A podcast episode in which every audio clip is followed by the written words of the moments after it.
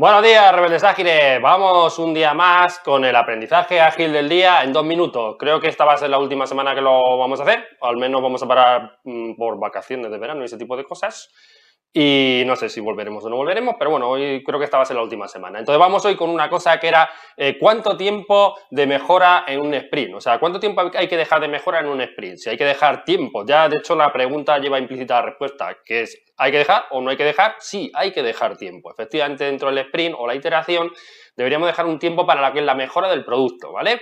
Esto está escrito en un montón de sitios, como siempre te dejo referencias, todo es, muy fácil decir opiniones y soltar cualquier cosa en una red social, pero es más difícil apoyarlo con referencias de gente de prestigio o de los padres de la agilidad y similar. Por eso yo quiero siempre compartir contigo conocimiento, aparte de mis experiencias, que siempre te cuento cosas que yo utilizaba antes, con diferentes referencias que lo apoyan. De hecho, apoyando esta idea que estamos hablando, Existe un patrón en la comunidad Scrum, los patrones son, aparte de la guía Scrum que conoceréis mucho, hay un montón de conocimiento alrededor, eh, que no está en la guía de Scrum, que son buenas prácticas y similar, y hay muchos patrones de este tipo, algunos, la mayoría de ellos apoyados por los creadores o co-creadores de Scrum, y uno de ellos es el que dice que equipos que terminan antes aceleran más rápido, ¿vale? Te dejo las referencias abajo en la descripción del vídeo, te dejo todas las referencias a las cosas que te voy citando por si quieres ampliar. De hecho, en este libro también lo podéis encontrar. El libro que alguna vez te he citado y que, como te he contado alguna vez, es de título polémico, ¿vale? Y este patrón dice que si en vez de cargar los sprints hasta el tope, tope, tope máximo de la capacidad que tiene el equipo, dejamos un hueco para que el equipo afile, como dicen ellos, afile la sierra,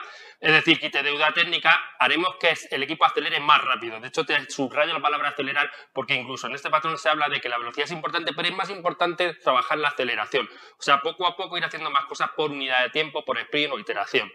Más cosas. Eh, ¿Cuánto tiempo deberíamos dejar para la mejora? Pues hay mucho escrito alrededor. Una cosa interesante aquí es que deberíamos dejar normalmente un tiempo fijo que no dependa del product backlog, es decir, que no dependa del product owner, porque si no, quizás nunca lo dejemos. Es decir, que ese tiempo, digamos que cuando el product owner eh, eh, pone sus cosas en el product backlog, el equipo en general, incluyendo al product owner, asumimos que hay un porcentaje de tiempo dentro del sprint que es fijo siempre para la mejora. Y que normalmente hay quien habla del 80-20. No necesariamente tiene que ser así, esto es discutible, pero bueno, podría ser una mañana para un sprint de dos semanas, un día para un sprint de dos semanas. Estamos de ese tipo de cifras. Ojo con una cosa que te apunto ahí es eh, ese tiempo que dejamos o que tenéis que dejar como equipo, y estos los que trabajáis conmigo sabéis que os lo digo 200 veces durante mil años, lo llevo diciendo, ese tiempo, que ese tiempo dedicado a la mejora tenéis que ser muy responsables en qué lo utilizáis. Porque como bien dice el patrón de antes, patrón que es de los creadores de Scrum, concretamente Jess Sutherland es uno de, uno de, los que lo apoya, las referencias te las dejo abajo. Antes de seguir, por favor, suscríbete al canal si quieres que sigamos y dale un me gusta.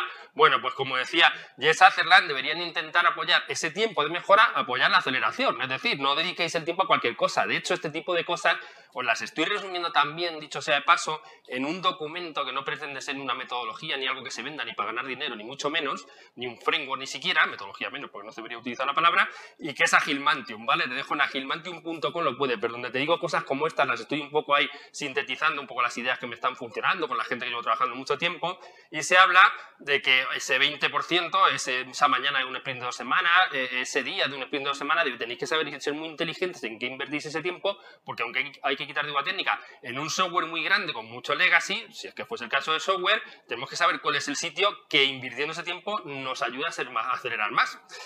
Más sitios donde lo dicen. Bueno, hay un montón de referencias también de Alistair Coburn que te las dejo aquí abajo en la, descripción del vídeo, donde se habla mucho de que hay que entender, aunque no haya un dogma cerrado y hay una definición eterna, que el ciclo de vida ágil suele ser iterativo e incremental. Lo de incremental lo tenemos más fácil, vamos incrementando el working software con nueva funcionalidad, pero lo de iterativo muchas veces no se nos olvida y es que deberíamos dedicar tiempo explícito en cada uno de los sprints a mejorar la calidad de producto con el objetivo de no perder mantenibilidad, es decir, que no hagamos las cosas demasiado mal, rápido, etcétera, etcétera, etcétera. Esto engancha con el vídeo de deuda técnica, te lo dejo ahí arriba, y que cada vez hagamos menos.